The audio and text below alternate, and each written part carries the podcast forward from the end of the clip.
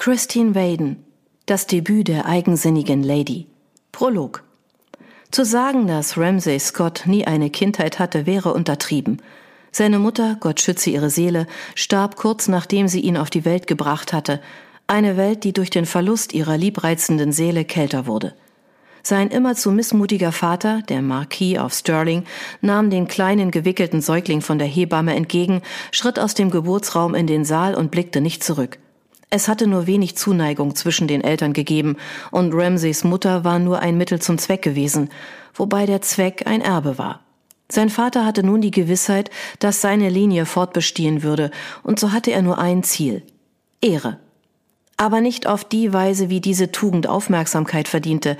Nein, Ehre in ihrer verdorbensten Form, Ehre, die aus der Vollkommenheit kam, aus dem Verzicht auf Skandale, Ehre, die einen hohen Preis hatte.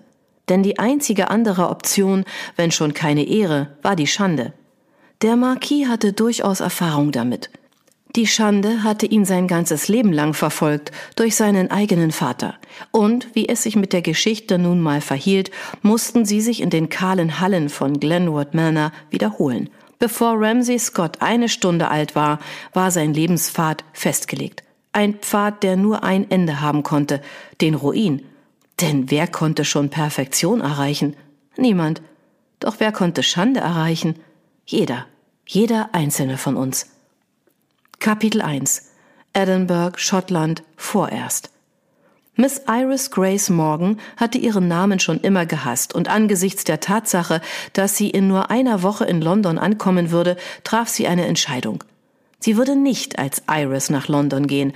Die Frau, die keinen Walzer tanzen konnte, selbst wenn es darum gegangen wäre, ihre Seele zu retten, und auch nicht als die junge Dame, die schamlos in allen damenhaften Dingen versagte. Nein, sie würde als Grace ankommen, die Frau, die alles war, was, nun, was sie nicht war. Es konnte nicht schaden, einen Namen zu haben, der etwas andeutete, was sie nicht besaß. Grazie. Und sie hoffte, dass es tatsächlich nützlich sein würde. Immerhin hatte ihre Gouvernante, nun die Frau ihres Vormunds, sie unter die Fittiche genommen und ihr mit großem Aufwand den dringend nötigen Schliff verpasst, zusammen mit einer dringend notwendigen Freundschaft. Aber so sehr sie es versuchte, Iris, nein, Grace, war sich nicht sicher, ob der Schliff funktioniert hatte. Lord Kilpatrick versicherte ihr, dass sie viele Blicke auf sich ziehen würde, was nett von ihrem Vormund war, aber sie machte sich nicht darum Sorgen. Sie war sich sicher, dass sie auffallen würde. Sie wusste nur nicht, ob sie positiv auffallen würde. Wahrscheinlich würde sie über ihre eigenen Füße stolpern, mit einer schrulligen Witwe zusammenstoßen und den Ballsaal mit Limonade übergießen. Das war nicht unwahrscheinlich. Es war beim letzten Abendessen fast so geschehen, nur dass es keine Limonade, sondern Weißwein gewesen war, und sie war auch nicht über ihre eigenen Füße gestolpert, es war ein verdammter Stuhl gewesen. Samantha, die Frau ihres Vormunds und ihre einstige Gouvernante, hatte ihr sanft zugelächelt und ihr geholfen, das Chaos zu beseitigen, bevor Mrs. Keys, die Haushälterin, sie weggescheucht und dabei gegluckst hatte. Grace lächelte bei der Erinnerung daran. Sie liebte es, auf Kilmarin zu leben. Alle Diener waren freundlich und erwarteten nicht, dass sie jemand war, der sie nicht sein konnte – Southers, der Butler, war sehr geduldig mit ihr und öffnete die Tür extra weit, nur für den Fall, dass sie sich beim Gehen verschätzte. Und Mrs. Keys beschwerte sich nicht ein einziges Mal, wenn sie aus Versehen etwas verschüttete oder über etwas stolperte.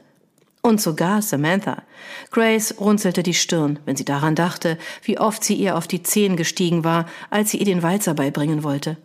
Dieser Tanz war ihre Achillesferse. Sie hoffte inständig, dass sie einfach im Boden des Londoner Ballsaals versinken würde, sobald die ersten Walzerklänge erklangen. Denn während die vielen jungen Damen im Rampenlicht stehen und eine passende Partie finden wollten, war Grace völlig zufrieden damit, einfach nicht aufzufallen.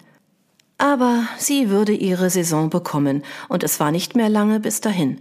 Nein, sie planten Kilmarin schon in wenigen Tagen zu verlassen und zum Londoner Haus des Viscounts zu reisen, wo sie sich in die Gesellschaft einfügen könnte. Um Himmels willen, das würde ein Desaster werden. Wenn sie doch mit potenziellen Verehrern nur reden und nicht tanzen müsste. Sie könnte arabesk mit ihren Worten tanzen. Sie konnte sich zu fast jedem Thema intelligent äußern und ihre Eltern, Gott hab sie selig, hatten ihr eine Erziehung zuteil werden lassen, die nicht einmal Eton bieten konnte. Aber sie hatten es versäumt, ihr das beizubringen, was sie im Moment am meisten brauchte. Wie man eine Dame war. Also erlaubte sie May mit großer Beklommenheit und nach mehr als ein paar Gebeten und mehreren nächtlichen Tanzrunden ihre Sachen für die Reise nach London zu packen. Es würde nicht so schlimm werden, oder? Sie kannte die Antwort auf ihre Frage bereits. Doch, doch, es konnte schlimm werden. Zunächst einmal war London nicht so, wie sie es erwartet hatte. Da sie mit ihren Eltern einen Großteil der bekannten Welt bereist hatte, konnte sie sich damit brüsten, die Things in Ägypten oder die Marktplätze in Indien gesehen zu haben. Aber London, das war ein Ort, den sie noch nie besucht hatte.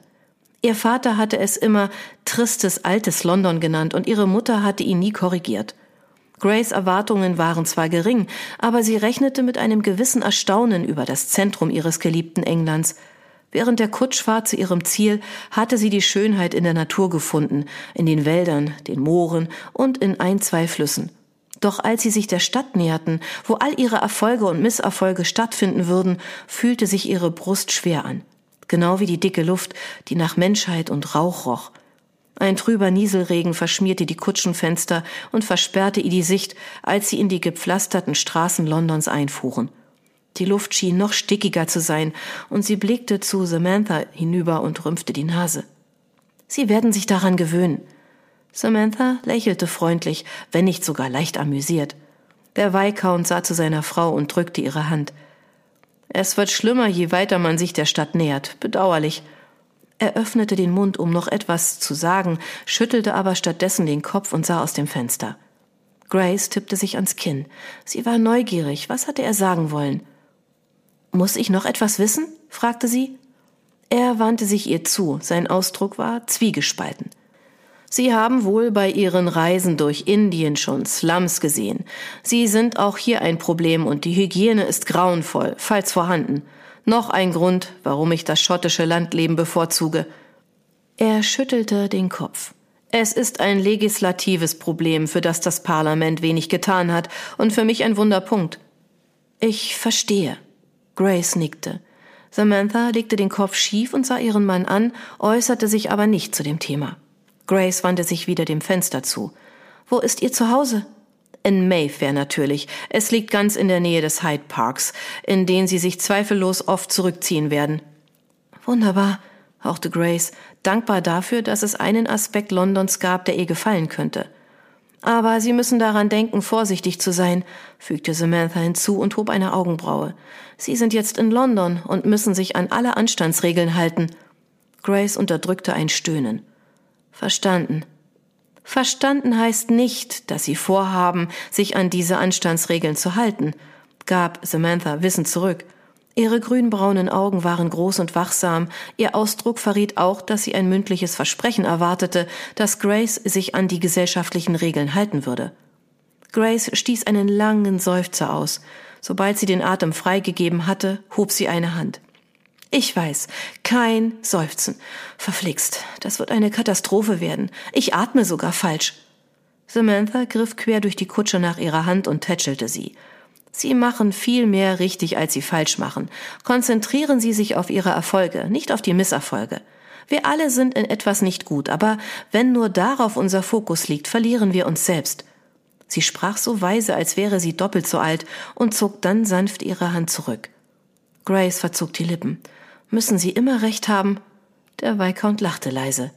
Samantha schaute ihn amüsiert an. Ich habe nicht immer recht, er kann das sicher bestätigen. Zu seiner Ehrenrettung sei gesagt, dass der Viscount nichts erwiderte und auch keine Beweise für ihre Behauptung lieferte, und so stand Grace wieder im Mittelpunkt des Gesprächs.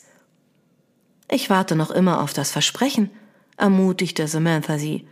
Und so war es tatsächlich. Samantha hatte eine Engelsgeduld und das Aussehen eines Engels.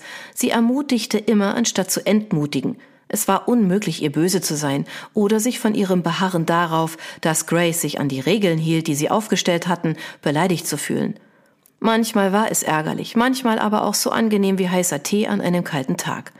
Heute war es von der irritierenden Sorte, aber das zeugte mehr von Grace Gemütszustand als von Samanthas. Nichtsdestotrotz nickte Grace. Ich verspreche es. Ich werde mein Bestes tun, um alle Anstandsregeln zu beachten, die von einer Dame verlangt werden. Ich danke Ihnen. Ich werde immer in der Nähe sein, um Sie zu unterstützen. Sie sind nicht allein. Samantha nickte zum Abschluss. Die Kutsche rüttelte ein wenig, als sie in eine Spurrille fuhr und bog dann links in eine andere Straße ein. Grace blickte wieder aus dem Fenster. Das Kondenswasser tropfte herunter und bildete kleine Rinnsale auf dem Glas, die die Sicht noch mehr verzerrten. Sie wünschte sich, die Feuchtigkeit wegzuwischen, aber sie hatte Angst, ihre Handschuhe schmutzig zu machen. Nur eine weitere Einschränkung der Gesellschaft. Indien und Ägypten sahen immer einladender aus, sogar mit ihrer erstickenden Hitze. Wenigstens brauchte sie dort keine Handschuhe zu tragen. Wir werden in Kürze eintreffen, verkündete der Viscount, warf einen Blick zum Fenster und tat die Aussicht als allzu vertraut ab.